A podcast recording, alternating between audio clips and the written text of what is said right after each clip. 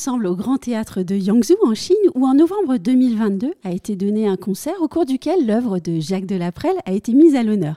Alors avec nous aujourd'hui, les deux jeunes pianistes d'origine chinoise et diplômés de l'école Corto, Yang Sen et Tie Wang. Avec nous également Alix Delaprelle qui est la petite fille du compositeur Jacques Delaprelle. Alix Delaprelle, bonjour. Bonjour Anne-Sandrine. Yang Sen, bonjour. Bonjour, enchantée. Et Té Wang, bonjour. Bonjour. Té Wang, pourquoi choisir l'œuvre de Jacques Delaprelle et pourquoi l'emmener à Yangsu en concert? Euh, C'est grâce à Alix.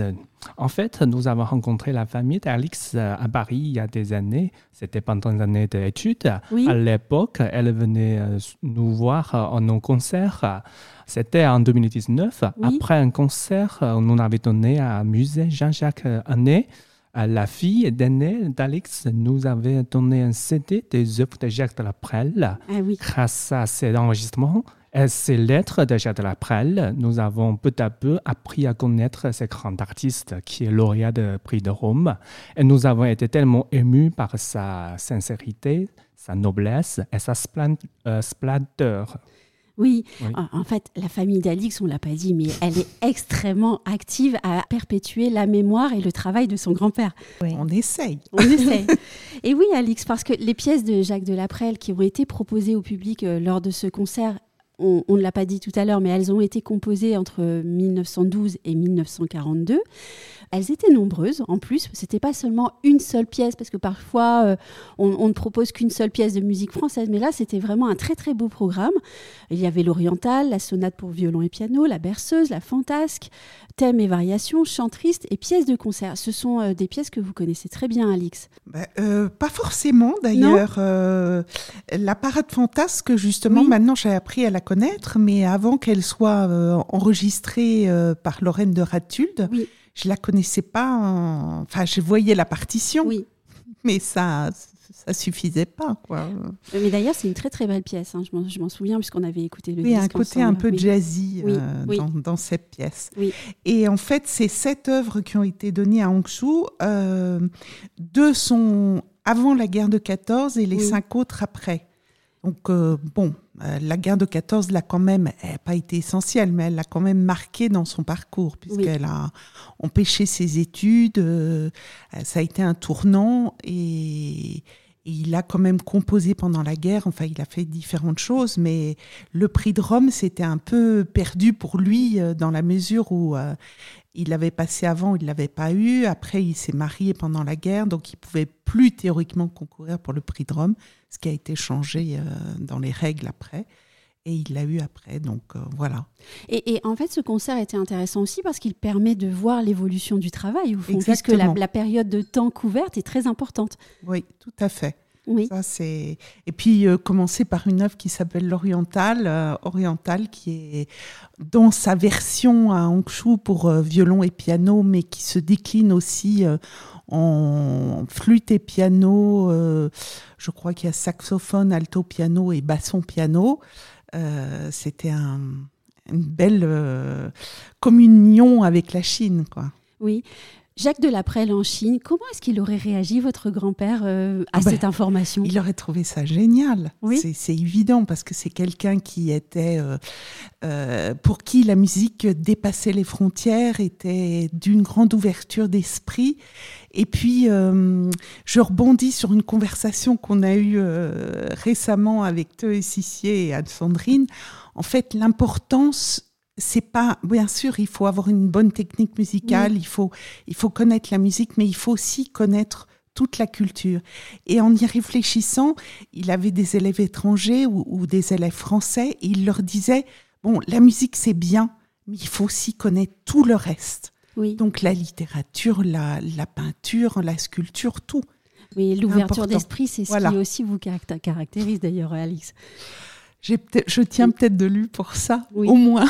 Et puis, et puis on le voit, euh, grâce à votre fille qui a pu euh, donner à ces deux jeunes musiciens euh, un disque et puis parler de l'œuvre du grand-père. Et puis tout cela fait qu'un jour, Jacques Delaprelle est parti en Chine. Voilà. Euh, Six vous avez interprété en, solo pendant ce concert plusieurs pièces, euh, ou bien d'ailleurs aussi en duo.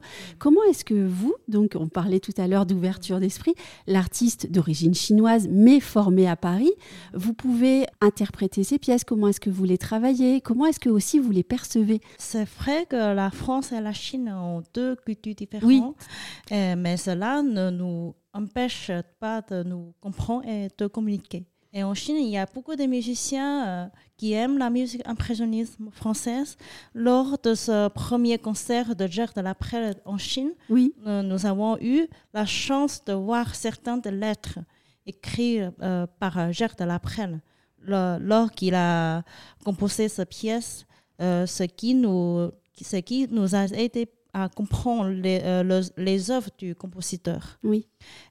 pour ce concert, j'ai joué la sonate de violon de Gerd de la Prelle, euh, euh, qui est son chef-d'œuvre.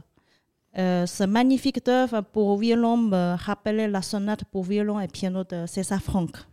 Et qui s'agit beaucoup de virtuosité de la part du pianiste et du violoniste. Euh, en outre, euh, dans ce nombreuses œuvres de Jacques de on, euh, on trouve beaucoup d'harmonies orientaux. cette harmonie s'apparente à la poésie chinoise.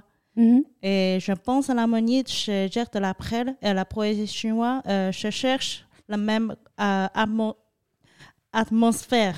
Oui.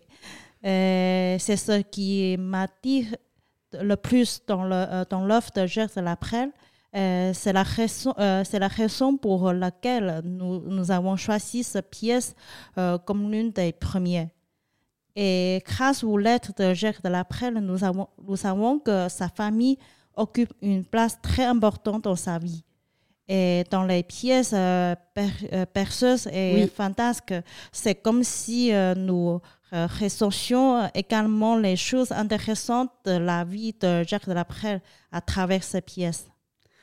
Alix, je vous ai vu sourire quand on a parlé de la parenté des harmonies.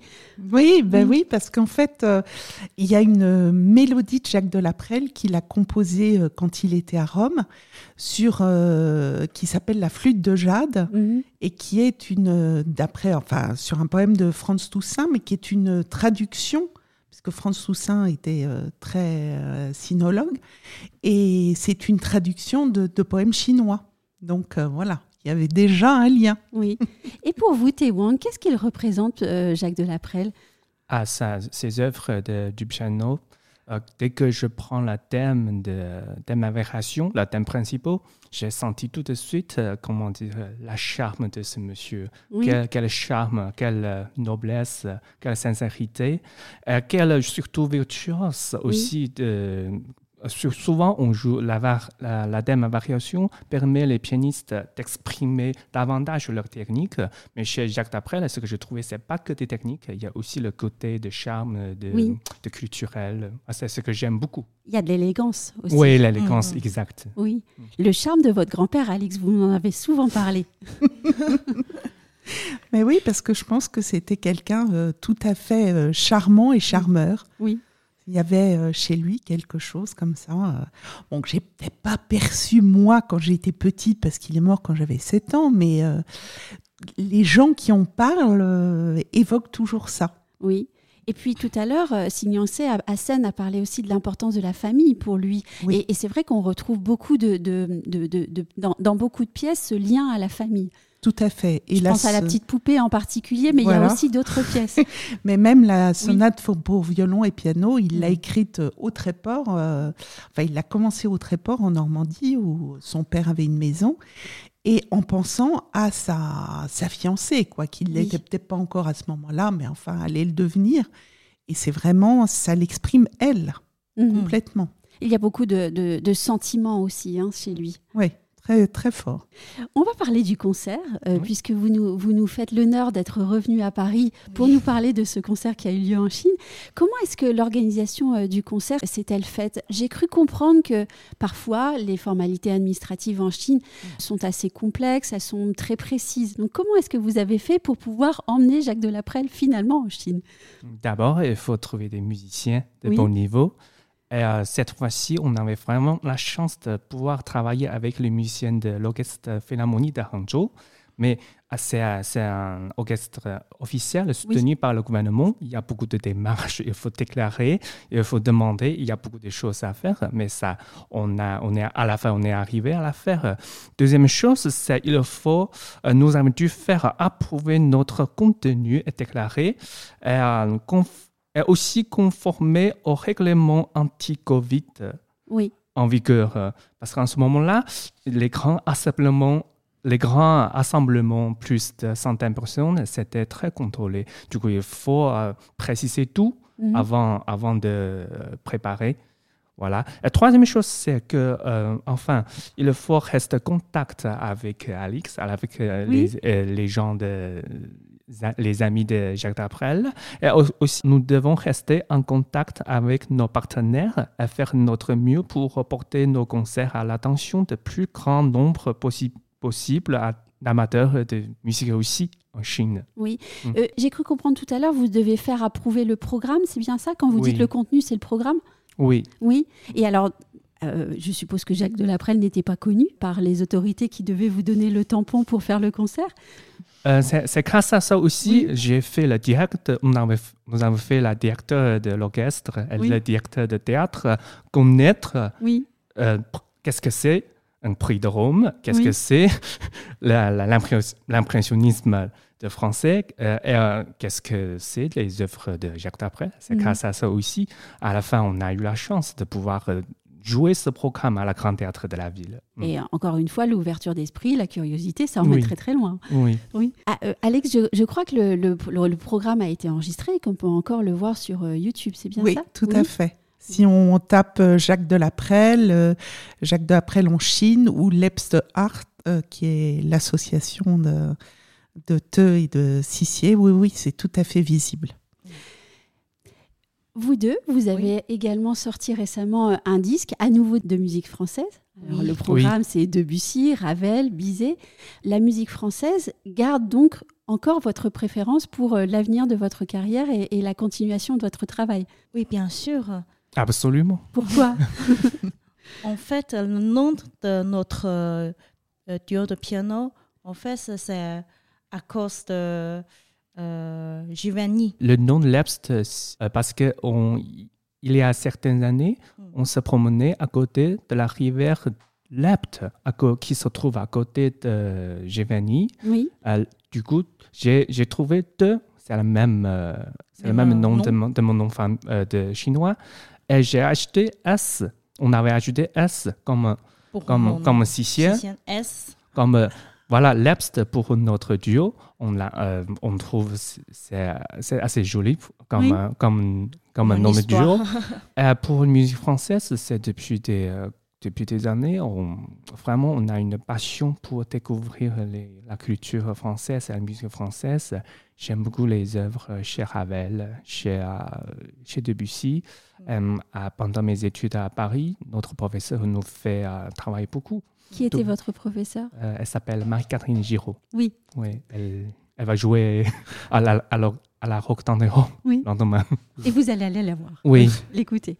Euh, Alix, euh, de, de, de, voir ces jeunes musiciens euh, qui, qui, repartent avec sous le bras des partitions de, de votre grand-père et qui les emmènent très très loin, c'est fascinant en fait. Oui, c'est fascinant. Et moi je pense aussi que nul n'est prophète dans son pays. Oui. Et qu'en fait il vaut beaucoup mieux que ça parte, ça parte loin et après ça peut revenir en France. Et c'était un peu euh, ce qui s'est passé en 2008 quand il y a eu le premier CD de Jacques Delaprelle.